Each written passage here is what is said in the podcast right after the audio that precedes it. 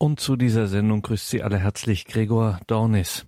Es geht heute in der Ehe- und Familie-Sendung um eines der größten Probleme unserer Zeit, insbesondere und gerade für Heranwachsende.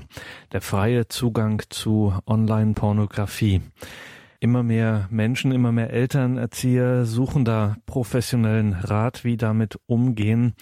Tabea Freitag kann ein Lied davon singen. Sie ist Diplompsychologin und Autorin mit einer eigenen Praxis. Deren Schwerpunkte in dieser Praxis sind die Therapie bei sexueller Traumatisierung sowie bei Mediensucht. Sie hat auch 2008 eine Fachstelle Mediensucht gegründet. Return heißt die, ist in Hannover und dort bietet sie, bietet das Team dieser Return Fachstelle Mediensucht Beratung, Prävention und Fortbildungen im Themenfeld exzessiven Medienkonsums an. Tabea Freitag bietet auch überregional Fort- und Weiterbildungen an, Bereich Mediensuchtprävention und eben Therapie bei exzessivem Pornografiekonsum, Internet, Sexsucht etc. sowie Traumatherapie. Tabea Freitag hat ein erfolgreiches Buch geschrieben, Fit for Love, Fragezeichen, Praxisbuch zur Prävention von jugendlichem Pornografiekonsum, mittlerweile in der dritten Auflage erhältlich. Fit for Love? Fragezeichen. Das Buch von Tabea Freitag. Tabea Freitag war beim Kongress Freude am Glauben zu Gast und sprach über das Thema Entmenschlichung der Sexualität durch Pornografie und Frühsexualisierung, Irrwege und Auswege diesen Vortrag durften wir mitschneiden. Heute Abend strahlen wir ihn aus. Entmenschlichung der Sexualität durch Pornografie und Frühsexualisierung, Irrwege und Auswege. Tabea Freitag. Ja, Pornografie und Cybersex. Ein normales Genussmittel wie Schokolade, sagen die einen. Ähm, und fordern die Herabsetzung des Schutzalters, die Abschaffung der bestehenden Jugendschutz- und Strafgesetze. Gefahr der sozialethischen Desorientierung, sagt bisher noch der Gesetzgeber. Riskantes Suchtmittel, sagen Suchtexperten. Sie merken, einen, hier gibt es keinen Konsens, ein sehr umstrittenes Thema im gesellschaftlichen Diskurs. Ein Beispiel. Im Zeitmagazin wurden Fragen von Eltern zur Computernutzung von Experten beantwortet. Eine Mutter fragte, mein Mann hat beim Überprüfen des Browserverlaufs auf unserem Computer festgestellt, dass unser zehnjähriger Sohn auf einer Pornoseite unterwegs war. Wir waren uns nicht sicher, ob wir ihn darauf ansprechen sollten. Sollten wir gewisse Seiten auf dem Computer sperren lassen? Wie würden Sie antworten? Die Expertin, eine Professorin mit Schwerpunkt Medienbildung, antwortet im Zeitmagazin, in diesem Alter, also zehn Jahre, ist es nicht ungewöhnlich, dass Kinder mal eine solche Seite besuchen. Ich würde den Jungen nicht direkt darauf ansprechen, vor allem nicht, wenn es nur einmal passiert. Das ist dann einfach zu peinlich für die Kids. Oft ist es nur eine Phase, in der sie neugierig sind, in der Schule etwas dazu gehört haben oder vielleicht auch aus Versehen draufgeklickt haben. Welche Sicht auf Pornografie wird hier vertreten? Zunächst, der Konsum ist selbstverständlich, das ist halt so mit zehn Jahren. Und wir sprechen das nicht an, das könnte den Kids peinlich werden. Und auf diese Weise erfahren wir auch nicht, ob es nur einmal war oder eine Phase oder ein dauerhafter Konsum ob die Kinder verwirrt, ängstlich, traumatisiert darauf reagiert haben oder ob es harmlos ist. Und darum erfahren wir gewöhnlich erst viele, viele Jahre später von Erwachsenen, die sich in Pornosucht verfangen haben und die fast immer als Kinder oder in der Pubertät die ersten Pornos, damals noch Hefte, inzwischen ja Internet, gesehen haben und die damals mit ihren belastenden Gefühlen allein geblieben ist, weil keiner nachgefragt hat. Und dieser Widerspruch, Pornokonsum ist alltäglich, ist doch normal und gleichzeitig peinlich, ein Tabu, wir reden da nicht rüber, wir sprechen das nicht aktiv an, ist symptomatisch für den gesellschaftlichen Umgang mit diesem Thema. Das heißt, wir wissen darum, wir gewähren Kindern vielfach unbegrenzten Zugang durch das mobile Internet, sobald wir Smartphone und offenes WLAN ihnen zur Verfügung stellen, und Kinder bleiben dann meist damit alleine. Diese Zahlen zum Smartphone-Besitz zeigen, dass diese Entwicklung in nur fünf Jahren rasant schnell gegangen ist hin zu einer fast flächendeckenden Ausstattung mit Smartphones.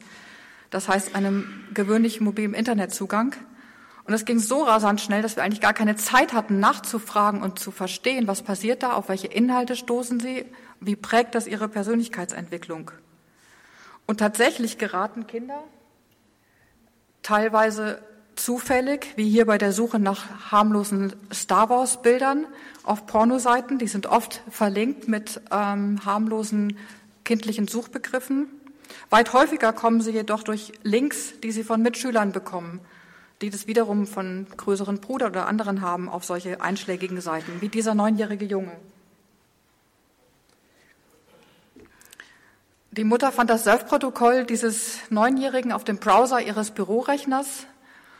30 solcher Adressen, die er auch von einem Mitschüler bekommen hatte, wie alle Jungs dieser Grundschulklasse. Und obwohl die Eltern sehr klar und einfühlsam mit ihm darüber geredet haben, ihm verdeutlicht haben, was steht denn hinter Thai Girls, dass die das nicht freiwillig machen, die Thai Mädchen, dass das nichts mit realer, schöner Sexualität von Erwachsenen zu tun hat, kam es danach zum Missbrauch seiner Schwester und zu weiterem massivem heimlichen Konsum. Ein anderes zehnjähriges Mädchen aß und trank fast nichts mehr zwei Wochen, war traumatisiert von Hardcore-Bildern und doch ging sie immer wieder heimlich auf solche Seiten. Und diese Ambivalenz hören wir immer wieder von Kindern, Jugendlichen, Erwachsenen. Das ist eklig und es macht mich doch an. Das ist brutal und menschenverachtend. Ich muss es mir doch immer wieder reinziehen. Diese Gleichzeitigkeit von verstörenden Gefühlen und der biologischen Stimulierung verwirrt die natürliche Intuition.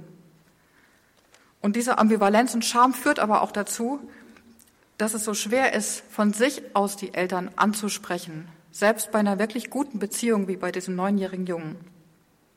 Diese Kinder hatten jetzt Glück, dass empathische, einfühlsame, aufmerksame Erwachsene nachgefragt haben, hey, was ist los mit dir, was belastet dich? Ähm, und damit erst den Ausweg auch ermöglicht haben. Dass erwachsene Bezugspersonen dieses Thema aktiv ansprechen, ist darum ungeheuer wichtig. Und wir erleben in der Präventionsarbeit in Schulen, dass coole Teenies sich bedanken nach der Schulstunde, dass endlich jemand offen über dieses Thema mit ihnen redet. Ja, das sind diese ambivalenten Gefühle, aber sie sind damit alleine. Solche Vorfälle wie eben sind keine Einzelfälle, wie die Zahlen zeigen. Hier ein Beispiel einer Schweizer Studie aus Zürich. 91 Prozent der 13- bis 16-jährigen Jungen und 44 Prozent der Mädchen, und das war 2011, das sind schon wieder ein paar Jahre vergangen, die bereits auf Pornoclips, Filme oder Bilder gestoßen sind im Internet. Bei den älteren 16- bis 19-Jährigen sind es nach einer deutschen Studie schon 89 Prozent der Jungen und ähm, 81 Prozent der gleichaltrigen Mädchen, die schon mal Pornofilme und Clips gesehen haben. Also fast alle Jungs. Für die Wirkung ist allerdings entscheidend auch, wie häufig konsumiert ist. Ob es eben wirklich nur einmal war oder ob daraus ein häufiger Konsum wird. Hier gibt es nur alte Zahlen zu. Ähm, das ist eine große Online-Studie von Passwörter Price 3 von 2008, also vor dem mobilen Internet. Seitdem hat sich viel getan. Aber damals schon haben 20 Prozent der männlichen Jugendlichen 16 bis 19 Jahre täglich geschaut, zwei Drittel mindestens wöchentlich, also wöchentlich bis täglich, 20 Prozent täglich. Stellen Sie vor, es ging hier um Alkohol, was dann äh, los wäre an Kampagnen in Politik und Medien, dass wir was tun müssten. Aber die Zahlen bei Erwachsenen sehen fast genauso aus und das erklärt vielleicht ein wenig, warum es hier wenig Interesse an, Aufmerksam, an, an Aufklärung gibt. Erwachsene sind ebenso häufig betroffen. Nun hat seit der digitalen Wende Pornografiekonsum eine ganz andere Dynamik bekommen als vorher die Heftchen. Und diese Dynamik begünstigt eine Sucht. Man spricht von AAA Engine, der dreifache Motor aus Anonymität, freier Zugänglichkeit und fast keinen Kosten. Man kann Millionen von Seiten kostenlos im Internet abrufen. Das heißt, der Einstieg war nie so leicht, jederzeit sofort verfügbar, online, zu Hause wie unterwegs, kostenlos und anonym. Und diese Anonymität, keiner sieht, was ich im Internet mache. Es gibt keine soziale Kontrolle, darum fällt jedes Tabu und jede Grenze. Man spricht von toxischer Enthemmung, die zu immer aggressiveren, gewalthaltigeren Sexzessen geführt hat, äh, geführt hat, in Angebot und in Nachfrage. Das heißt, schwerste sexuelle Misshandlungen, Folter sind keine Ausnahme, sondern sind auf Mainstream-Pornoseiten mit eins, zwei Klicks verfügbar, auch für Kinder. Das sind jetzt nicht Angebote für ein paar Perverse, sondern der normale, häufige Konsument braucht mit der Zeit den härteren Kick, sucht sich mit der Zeit härtere Inhalte, das heißt mehr Gewalt meistens. Und das betrifft eben auch ansonsten verantwortliche Familienväter, Ärzte, Pastoren wie diesen das Zitat eines Betroffenen in dem Buch Sechste sind. Manchmal erschrak ich, wenn etwas Abartiges erschien, doch allmählich bauten sich meine inneren Hemmschwellen ab. Die heimliche Lust entwickelte sich zur heimlichen Sucht. Aber selbst mit der riesigen Sammlung war ich nie gesättigt. Ich wollte neues, noch besseres, täglich frisches Fleisch, aber satt wurde ich nie. Was steht hinter täglich frisches Fleisch? Eben nicht Schokolade, sondern Menschen, die zutiefst traumatisiert werden. Hier zwei Zitate von freiwilligen Pornostars, also Leuten, die quasi freiwillig meistens aber ist schon vorher eine Traumatisierung in der Kindheit gewesen, in die Pornobranche eingestiegen sind und selbst die berichten, dass sie wie Schlachtvieh behandelt, abgerichtet und zugerichtet werden, dass schwerste Misshandlungen dazugehören, Verletzungen im Inneren und Äußeren des Körpers und die Lebenserwartung bei Pornodarstellerinnen ist etwa die Hälfte von der der Durchschnittsbevölkerung. Ein Großteil ist aber gar nicht freiwillig, sondern äh, in dieser Industrie, sondern vielfach auch Opfer von Menschenhandel. Moderne Sklaverei, vor allem zum Zweck der sexuellen Ausbeutung, ist ein, hat eine Dimension, die in der Geschichte einmalig ist. Aktuell schätzt man Global Slavery Index 45 Millionen Opfer moderner Sklaverei und der Anteil davon für die sexuelle Ausbeutung ist zwischen 58 und 80 Prozent, die Schätzung. Also ein riesen Geschäft um Angebot und Nachfrage, die ganz massiv durchs Internet einfach befeuert wird und die eben auch schon bei Jugendlichen ähm, angeheizt wird, zu, zu bedienen. Wir müssen also immer beide Seiten im Blick haben. Den Konsumenten, der vielleicht eine Sucht entwickelt hat und Hilfe braucht, und die konsumierte Ware, Menschen, die zutiefst in ihrer Würde zerstört werden. Aber auch der Konsument entmenschlicht sich selbst. Ich ähm, bin Sklave meiner Gier oder ich werde zum Tier, sagen manche Betroffenen. Und unsere Erfahrung bei Return, unserer Fachstelle Mediensucht seit zehn Jahren ist, dass die Dosissteigerung, härtere Inhalte zu brauchen, in zwei Richtungen geht. Einerseits mehr Gewaltpornografie und auf der anderen Seite vom passiven Konsum immer mehr in Richtung Umsetzung des Gesehenen. Über interaktiven Cybersex im Internet dann noch interaktiv bis hin zu realen Affären oder Prostituiertenbesuchen. Und das schon bei sehr, sehr jungen Männern. Und pornografische Inhalte prägen aber auch die realen Beziehungen. Und Längsschnittstudien zeigen, je häufiger Jugendliche konsumieren, umso mehr decken sie, auch das ist realistisch. Und so dringt es ein in die realen Beziehungen. Ich muss Ihnen heute ein bisschen was zumuten, aber Liebe, Nächstenliebe heißt auch hinsehen, wo es weh tut. Ähm, nur ein bisschen, um zu sehen, was, also keine Bilder, aber um, um was es hier geht. Es geht wirklich um schwerste sexuelle Misshandlungen. 90 Prozent der Mainstream-Pornografie das heißt, derjenigen, die am häufigsten gesehen wird, die bestverkäufigste und meistgesehene Pornografie ist nach Analysen von Bridges und Sun äh, männliche Dominanz verbunden mit Demütigung und massiver Gewalt an Frauen. Und hier sind einfach so ein paar Praktiken aufgeführt. Schlagen, würgen, demütigen, sadistische Quälereien an Frauen. Mainstream-Pornografie. Und die Forschergruppe um Wright hat jetzt untersucht, wie, wie häufig wollen jetzt deutsche Männer das tatsächlich real umsetzen und wie häufig tun sie das auch? Und haben festgestellt, ein sehr hoher Prozentsatz, Sie sehen das rechts, 68 Prozent schlagen, 44 Prozent fesseln und Haare reisen, tun ähm, das tatsächlich in realen Beziehungen oder Affären oder an Prostituierten, setzen das genau um. Und natürlich wundert das nicht, hier die grünen Punkte ist das hochsignifikant, der Zusammenhang, das umzusetzen mit einem häufigen Konsum. Aber auch Jugendliche werden geprägt. Zunächst ihre Wunschliste. In der Prävention sagen die Jungen meinem Kollegen, unter gutem Sex verstehen sie, wenn sie bestimmte Praktiken bekommen, eben die sie gesehen haben. Und viele Mädchen wissen, was von ihnen erwartet wird. Selbstbewusste Gymnasiasten, Gymnasiastinnen haben mir in der Präventionsarbeit gesagt, ja, wenn wir das nicht mitmachen, sind wir doch selber schuld, wenn er sich eine andere sucht. Was passiert hier? Ein Dilemma zwischen Bindungswunsch, die Angst allein zu bleiben, er sucht sich dann eine andere, und noch instabilem Identitätsgefühl. Was ist für mich stimmig oder was ist verletzend? Ein verzweifelter Deal. Aus Angst, nicht zu genügen und eingetauscht zu werden gegen eine andere, die mehr zu bieten hat, lassen viele ihre Grenzen überschreiten. Und so werden sexuelle Grenzverletzungen normalisiert. Das heißt, die eigenen Grenzen werden verwirrt wenn in den Medien immer wieder sexuelle Gewalt als ganz normale Spielart von Sexualität dargestellt wird. In Literatur, in Filmen, in Pornografie und so weiter, in Rappertexten. Wollen zu müssen, was man zutiefst nicht will, nenne ich eine Form von emotionaler Gewalt. Wollen zu müssen, was der eigentlichen körperlichen oder seelischen Unversehrtheit widerspricht, ist eine Form von emotionaler Gewalt und ein Raub an der eigenen Identität. Denn Identität hat zu tun mit Übereinstimmung, mit was stimme ich persönlich mit überein. Und das gilt auch für die Konsumenten, wollen zu müssen, was sie zutiefst nicht wollen. Denn viele Konsumenten leiden massiv unter dem Kopfkino, dem zwanghaften Wiederholen in ihren Gedanken und Fantasien, was sie gesehen haben. Denn diese emotional hochwirksamen Bilder brennen sich regelrecht ein in das Gehirn, in das Gedächtnis. Und sie verändern Fantasien und Gedanken, verändern die Wahrnehmung anderer Menschen, der Mitschülerin, der Nachbarin, der Frau in der U-Bahn. Und Konsumenten leiden unter diesem Kopfkino, das sich einfach überträgt auch auf reale Beziehungen.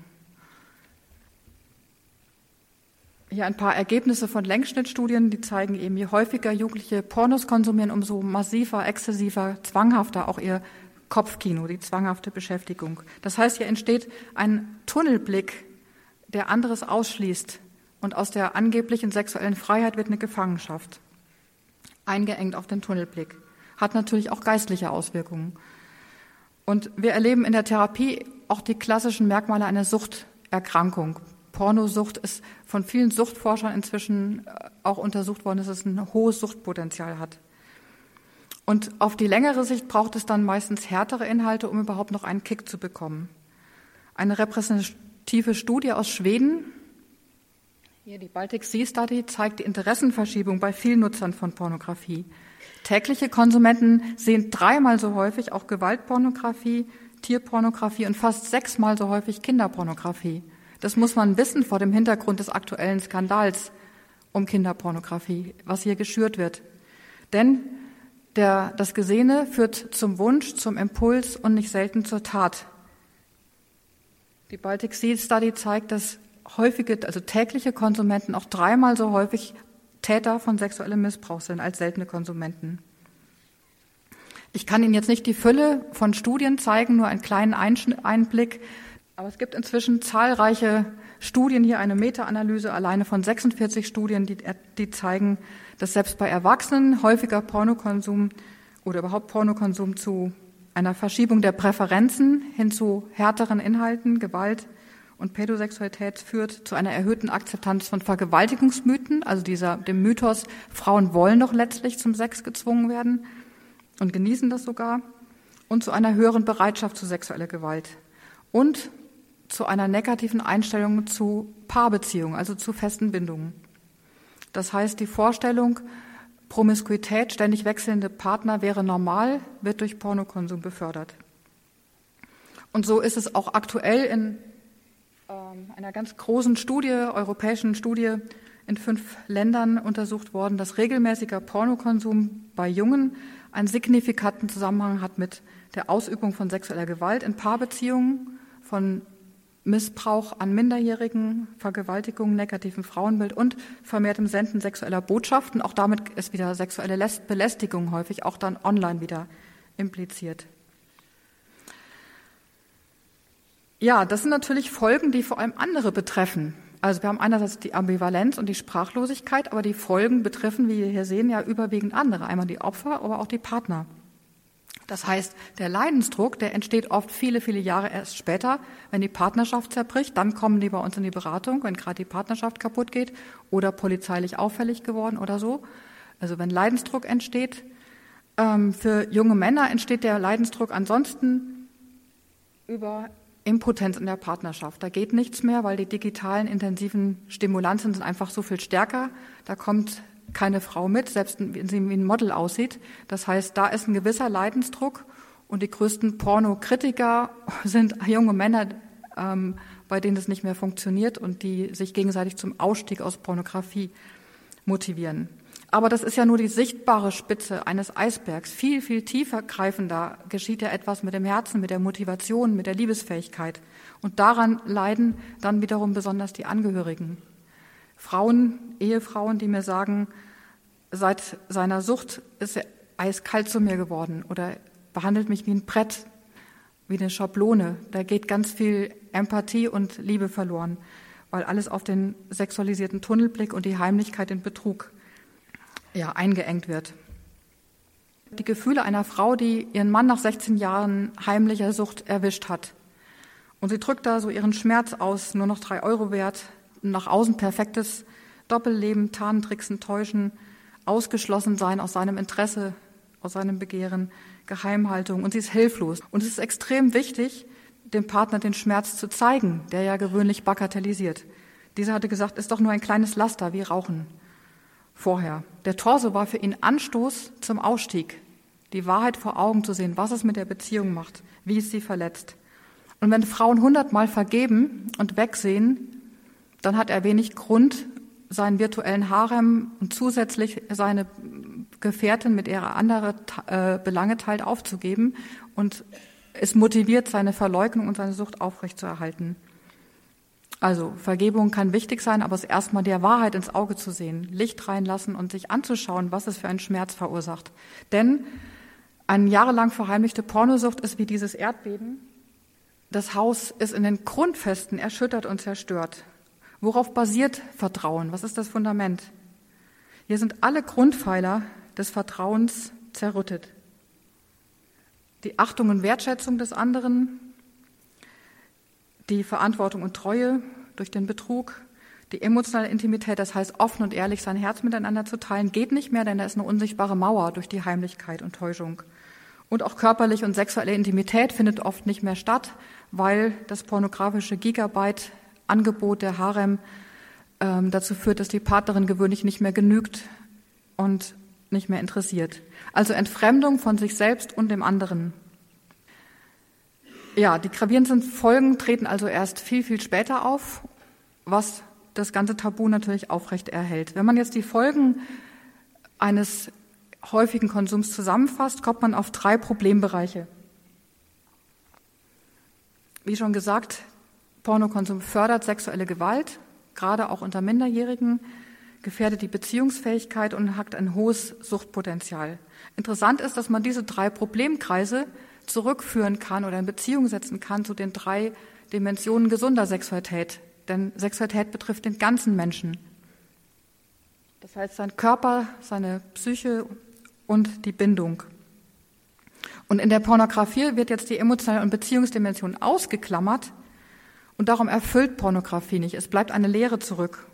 Und diese Leere muss sucht wieder die Steigerung und sucht sie genau dort, wo es ausgeklammert wird auf der psychischen Ebene an der Stelle von Selbstwirksamkeit, der Fähigkeit, Lust zu bewirken und zu empfangen, sogar Leben zu zeugen, kommt die Illusion von Wirksamkeit, nämlich Macht und Kontrolle in Gewaltpornos. Und auf der Beziehungsebene Fantasiesex mit Fremden ersetzt echte Begegnung und, Hin und Intimität und zerstört sie.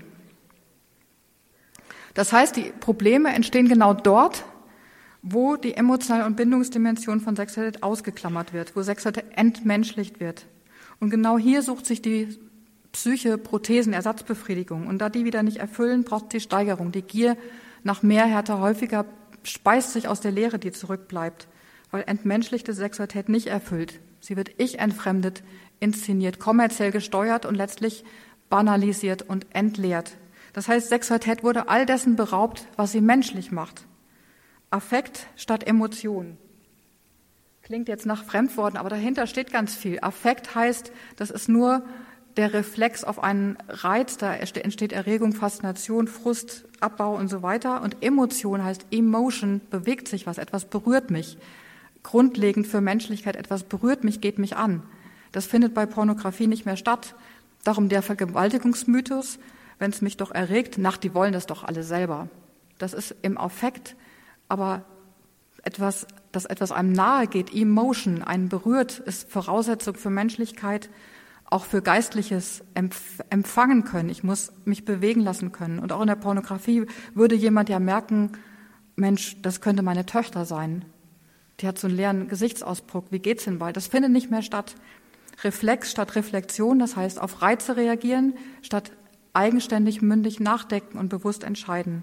Gier statt Genuss, Instantbefriedigung statt Freude aneinander, ein kommerziell gesteuerter Konsum statt der gemeinsamen, einzigartigen Entdeckungsreise von Liebe und Sexualität. Also hier findet keine Resonanz mehr statt zwischen zwei Personen. Resonanz, Person heißt auch personare hindurchklingen.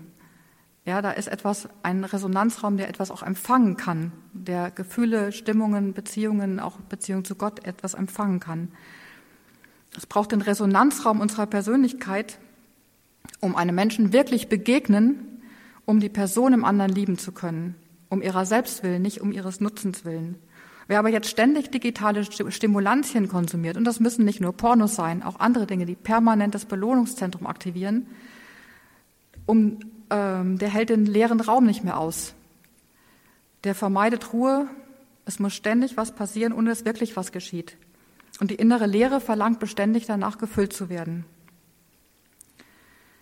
Was macht Sexualität menschlich? Die Begegnung und Vereinigung zweier Menschen, die sich als Ganzes wahrnehmen, einlassen und bejahen. Menschliche Sexualität, wo sie Sprache der Liebe sein will, braucht einen Resonanzraum des Vertrauens, in dem sich beide leiblich, seelisch und als wir bejahen, einlassen, sich schenken und einander verdanken. Und wird eine oder zwei dieser Dimensionen ausgeklammert, dann kann es eine für beide erfüllte Partnerschaft und Sexualität nicht geben. Und so ist ein Verständnis von Liebe und von Sexualität in ihrem Sinnzusammenhang elementar, wenn man mit Betroffenen arbeitet in Therapie und auch für die Prävention von Liebe der Person statt ihres Nutzens. Zentrale Frage ist also auch in der Begleitung Betroffener, was verstehen wir unter Sexualität? Also es gibt durchaus Leute, die immer wieder auch zur Peichte gehen und die sich immer wieder Vergebung zusprechen lassen, aber ihr Verständnis von Sexualität ist immer noch, äh, Männer brauchen das halt. Oder Jugendliche sagen uns, ähm, ja, wenn ich gerade keine Freundin habe, brauche ich doch Pornos. Welche Definition von Sexualität steht dahinter? Die Definition ist Sex ist Selbstbefriedigung mit austauschbaren Objekten. Selbstbefriedigung an der Partnerin oder mit Pornos oder Dates oder Prostituierten. Ego-Sex mit austauschbaren Objekten. Und genau dieses Verständnis wird durch Pornokonsum gefördert. Und darum ist Narzissmus ein Kernproblem bei häufigem Konsum. Pornos lehren nämlich, mir steht alles zu, ich muss nichts investieren, nur meine Befriedigung zählt. Hier wird der perfekte narzisstische Traum bedient. In Pornotopia bekommst du alles, was du willst, sofort, ohne Anstrengung. Die Fiktion von Omnipotenz, eigenmächtig, bekommen, ohne sich selbst einzulassen. Du musst keine Spannung mehr aushalten, nicht mehr warten, aber wie Sie wissen, ist die Fähigkeit, Spannung auszuhalten, wesentlich für die Persönlichkeitsentwicklung und für Liebesfähigkeit. Und ich muss niemanden bitten und vor allem mich niemandem verdanken. Und Sie merken vielleicht, Narzissmus ist das genaue Gegenteil der Fähigkeit zu lieben. Und das ist die Herausforderung. Wie können wir die fördern bei Jugendlichen? Aber diese pornografische Botschaft, Ego-Sex mit austauschbaren Objekten, wird in ihrer Wirkung auf Jugendliche massiv dadurch verstärkt, wenn sie nicht nur aus einem Kanal der Pornografie kommt, sondern aus verschiedenen Kanälen. Zum Beispiel hier in der Mode. Saufen, fressen, ficken, eine Gier befriedigen bei Mr. und Lady auf dem T-Shirt. Oder wenn diese ähm, Botschaft über bestimmte Fernsehformate wie Nackt in RTL 2, über Musikvideos, Rappertexte, PC-Spiele, in denen man Mädchen ausziehen, Frauen vergewaltigen, Bordelle betreiben kann, noch verstärkt wird. Und noch fataler ist, wenn Pädagogen das tun. Wenn erwachsene Pädagogen zum Beispiel im Deutschunterricht Kinder das Buch Zweier ohne als Pflichtlektüre lesen lassen. Oder wenn Sexualpädagogen in Schulklassen Pornokonsum als harmlos oder sogar nützlich erklären. Und genau in dieser Sichtweise argumentieren führende deutsche Sexualpädagogen und Wissenschaftler. Laut Matthiesen, Forschungsleiterin in Hamburg, können Jugendliche Pornos in förderlicher Weise nutzen, es diene ihnen zur Lustgewinnung und sei in keiner Weise problematisch.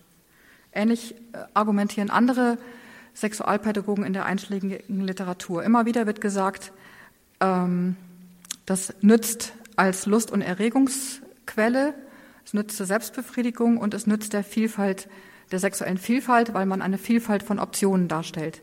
Das heißt, es entspricht diese Vorstellung exakt dem pornografischen Paradigma. Es ist im Grunde das gleiche Paradigma wie, wie Pornografie.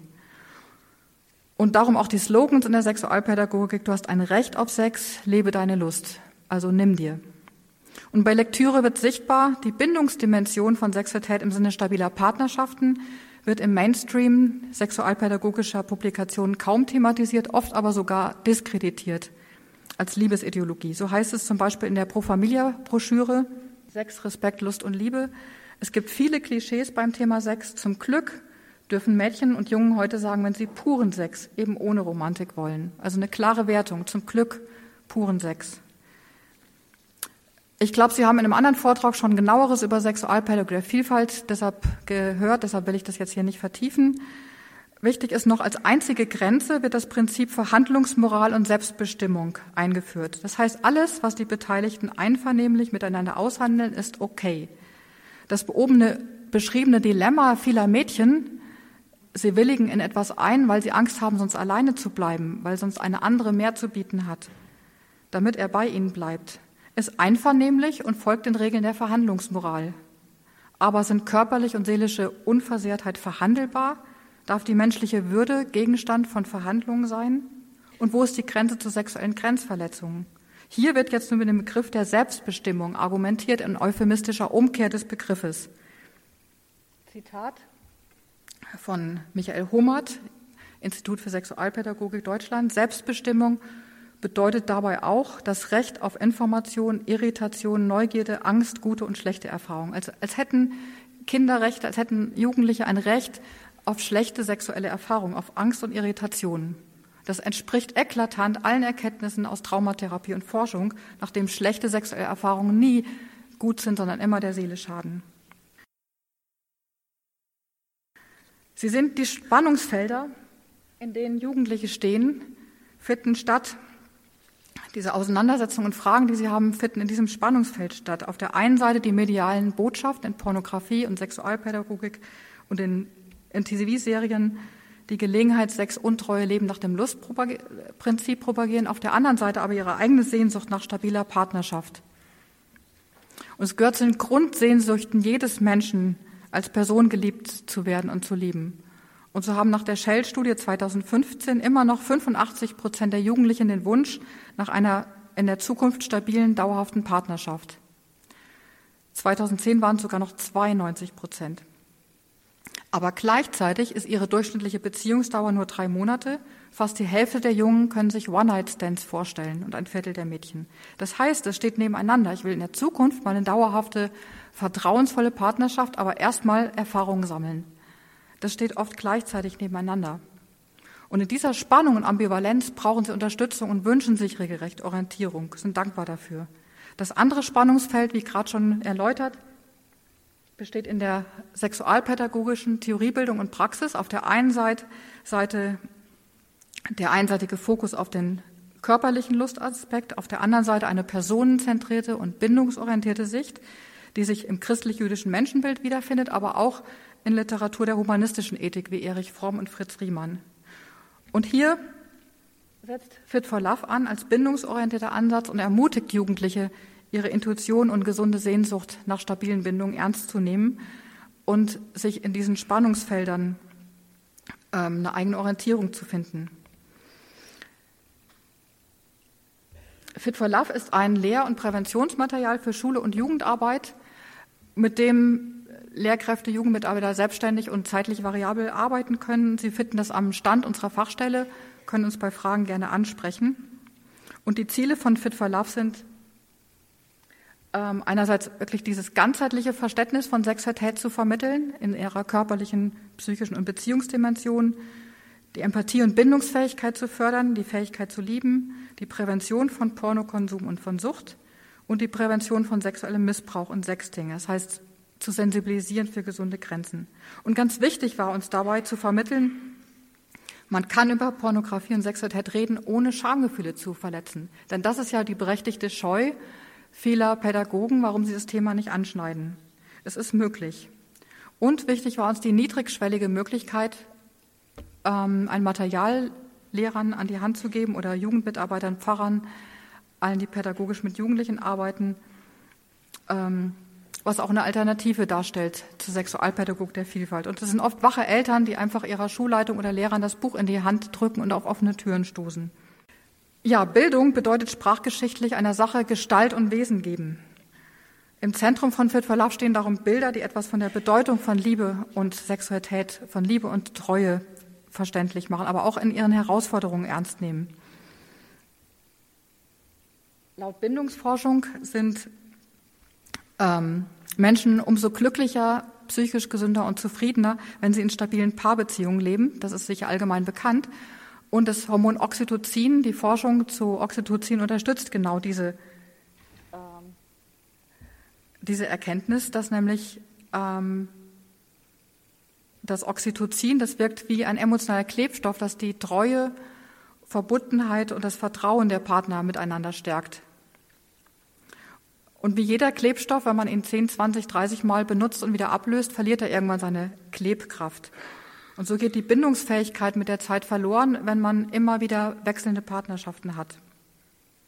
Nun wollen sich Jugendliche aber nicht nur verkleben, also festbitten, sondern auch frei sein, autonom Abenteuer erleben. Und diese wichtige Spannung zwischen Bindung und Autonomie, zwischen Spaß und Verantwortung, kann man gut mit dem Bild des Fallschirmsprings verdeutlichen.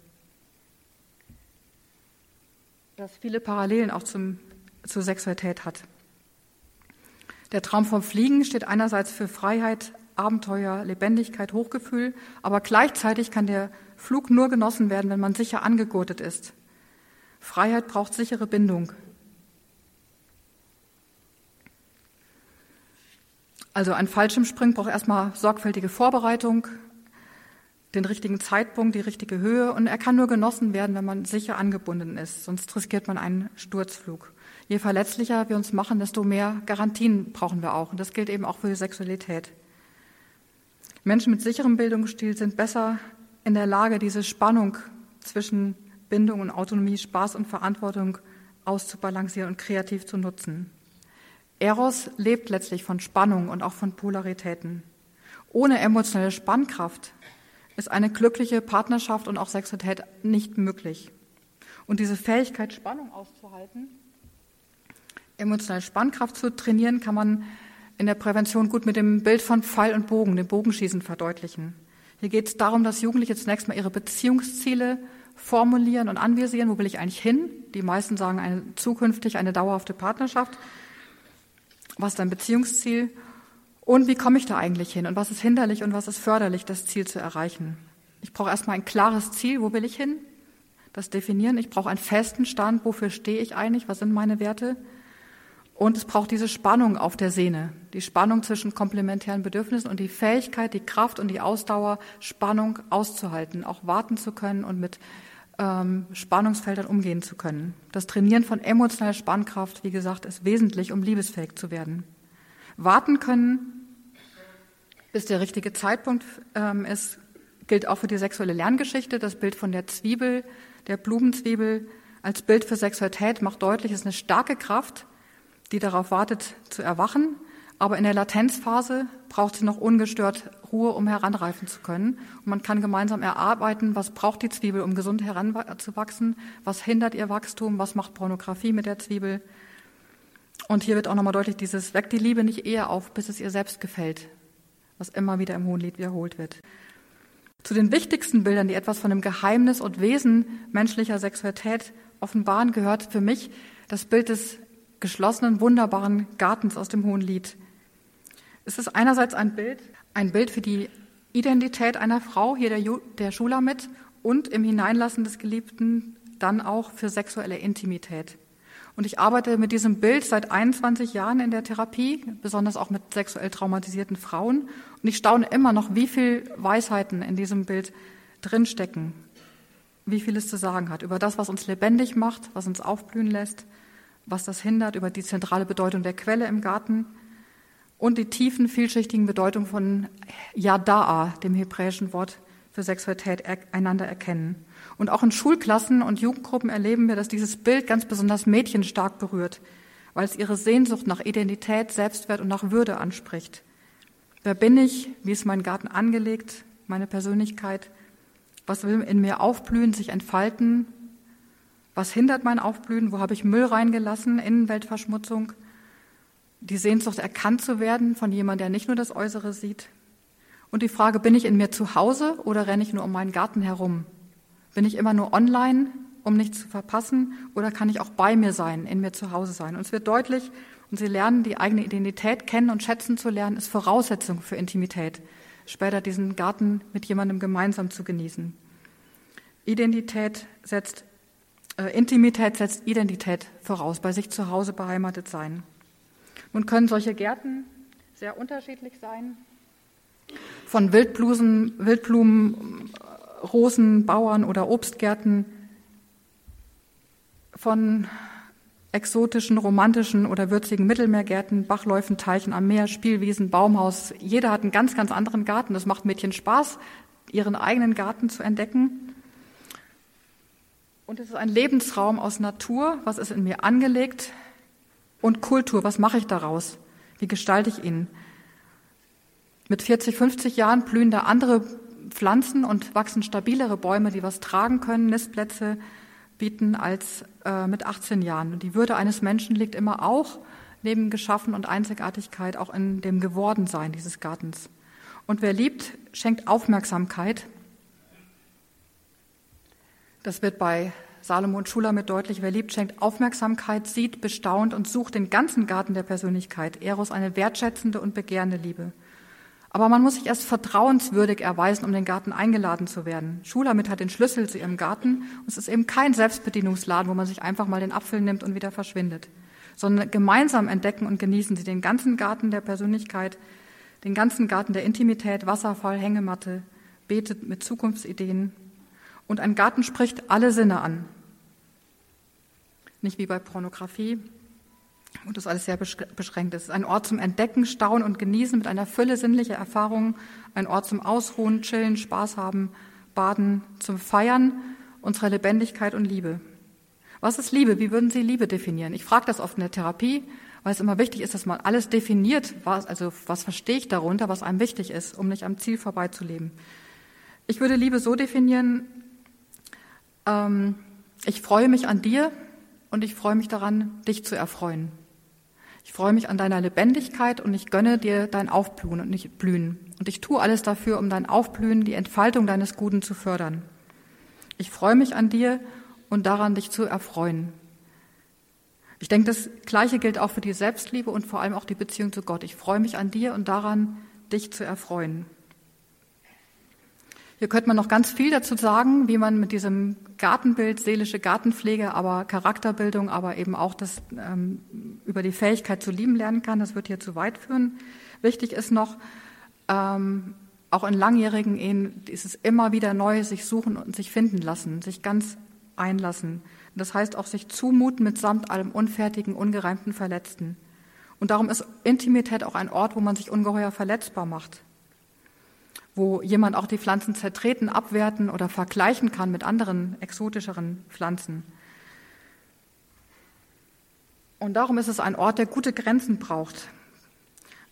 Gute Grenzen, auch das kann man mit Jugendlichen gut erarbeiten, was dazugehört. Auch gesunde Schamgrenzen, die Grenze zwischen privat und öffentlich. Wir haben uns nun Pornografie als narzisstische Befriedigung und seine Folgen angeschaut und diese Botschaft, Sex ist immer verfügbar, ich nehme mir, was ich will, führt häufig dazu, dass Grenzen überschritten werden. Der Garten dieser Frau wurde in dieser Weise benutzt, beraubt. Der Täter hat sich selbst bedient, hat Pflanzen wie Selbstvertrauen zertreten, seinen Müll hinterlassen, zerstörte Grenzen hinterlassen, die weiteren Missbrauch erleichtern. Und so zerstörerisch können die Folgen sein, wenn jemand diese banalisierte Sicht hat, ist doch nur Sex. Ich nehme, was ich brauche. Sei es durch Ankrapschen, Druck, Zwang oder durch Fake, ein Beziehungswunsch vortäuschen, meist online, nur um an Sex ranzukommen. Ist auch ein Einbruch in diesen Garten. So schnell zerstörter Wiederaufbau in der Therapie dauert oft Jahre, bis die Grenzen wieder aufgebaut wurden, die Pflanzen wiederhergestellt, die Quelle wieder freigesetzt und bis das Trauma verarbeitet wurde.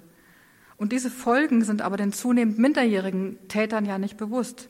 Sie denken ja nur, ist doch nur Sex. Ein Sport, ein Trieb wie Hunger, eine Freizeitbeschäftigung. Es ist ihnen nicht bewusst, welche dramatischen Folgen das hat.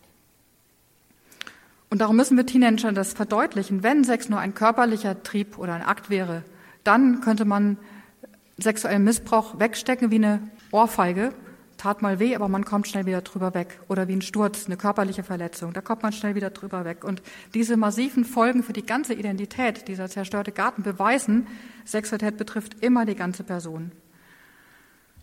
Auch geistlich. Diese Patientin hat Öl in die Quelle gemalt. Da wurde durch den sexuellen Missbrauch ihre Quelle vergiftet, ihr Vertrauen zu Gott unmöglich gemacht zunächst. Und so schildern uns aber auch Betroffene, die Pornografie konsumieren, dass ihre Quelle vergiftet ist, dass sie geistlich blockiert sind. Da ist eine Mauer im Gebet. Oder ein Klient sagte, er konnte nicht mehr predigen und sein Leitungsamt nicht mehr ausüben. Und wenn jemand ein Problem hat mit Pornografie oder Cybersex, dann ist die Frage nach der Quelle und dem Durst entscheidend. Welchen Durst versuche ich zu stillen und aus welcher Quelle trinke ich? Hinterlässt es einen fiesen Beigeschmack, Leere macht noch durstiger oder hinterlässt sexuelle Intimität eines Paares bei beiden eine Verbundenheit und Lebendigkeit, sodass sie einander beherzt Danke sagen können. Und wenn sie Christen sind, auch ihrem Schöpfer Danke sagen können. Sexualität ist in sich selber keine Quelle, das ist noch wichtig. Sie kann unseren Lebensdurst nicht stillen. Sie kommt aber aus einer Quelle, entweder aus klarer Quelle ihres Schöpfers oder meist als eine billige Kopie und ein Zerrbild aus trüben Tumpeln oder vergifteten Quellen. Und diese Unterscheidungsfähigkeit muss gelernt werden. Einerseits für den Ausweg aus Abhängigkeit von Pornografie und Zerrbildern menschlicher Sexualität, vor allem aber bevor es soweit kommt. Denn Kinder und Jugendliche tragen zunächst noch diese Sehnsucht nach dem Echten in sich, nach einer Liebe und Sexualität, die schön war und gut ist, nach klarem Wasser. Also Liebe und Sexualität im Sinne ihres Erfinders. Darum, bevor sie schleichend durch schmutzige und vergiftende Sex- und Gewaltdarstellungen ihre Sehnsucht nach dem Echten verschüttet wird und ihr klarer Blick getrübt ist, müssen wir ihnen authentisch gegenüber sein, sie ermutigen, ihre Sehnsucht und Beziehungswunsch ernst zu nehmen, wach zu halten, Fragen zu stellen und unterscheiden zu lernen.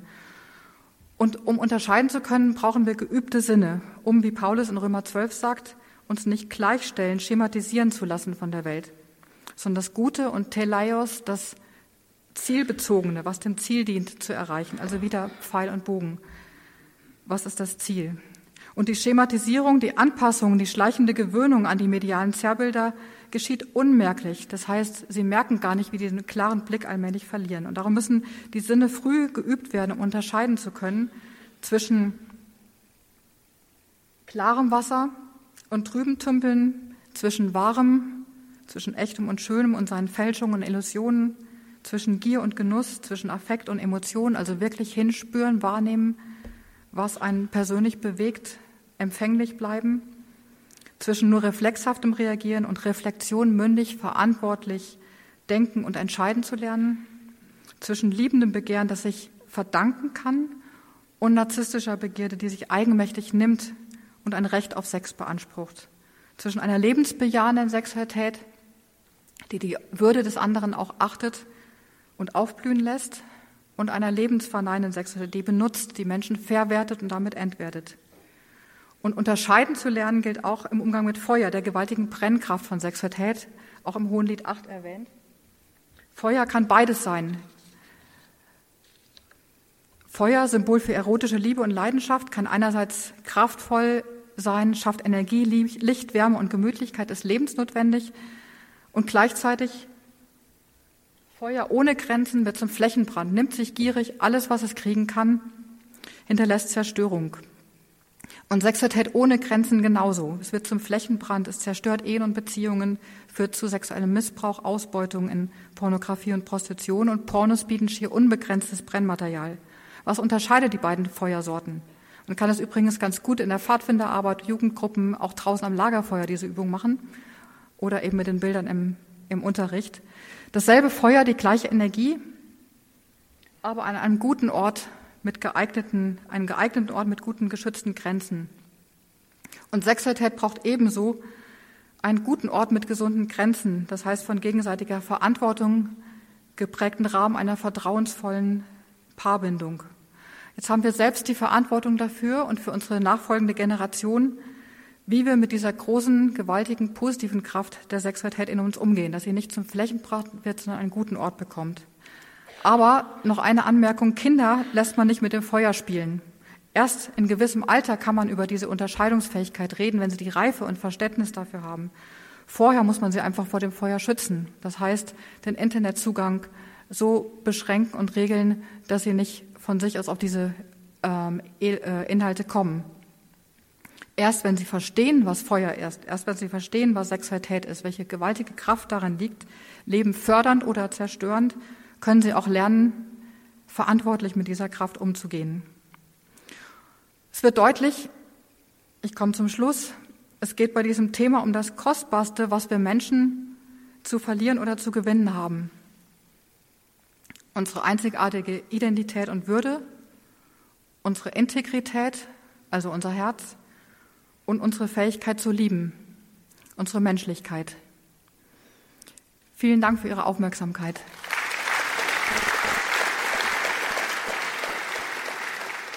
Sie hörten in der Ehe- und Familie-Sendung einen Vortrag der Diplompsychologin und Autorin Tabea Freitag, Entmenschlichung der Sexualität durch Pornografie und Frühsexualisierung. So hieß dieser Vortrag gehalten beim Kongress Freude am Glauben. Den haben wir natürlich für Sie auf einer CD, wenn Sie das nochmal nachhören möchten. Auf einer kostenlosen CD ist das bestellbar beim Radio Horeb CD-Dienst, beziehungsweise auch online abzurufen, morgen im Laufe des Tages dann auf horeb.org horeb.org unser Online-Auftritt.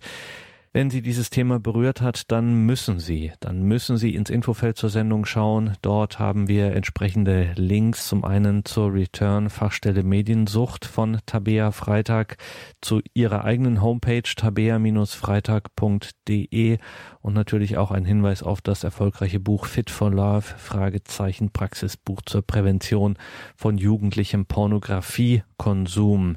Mein Name ist Gregor Dornis. Alles Gute und Gottes Segen.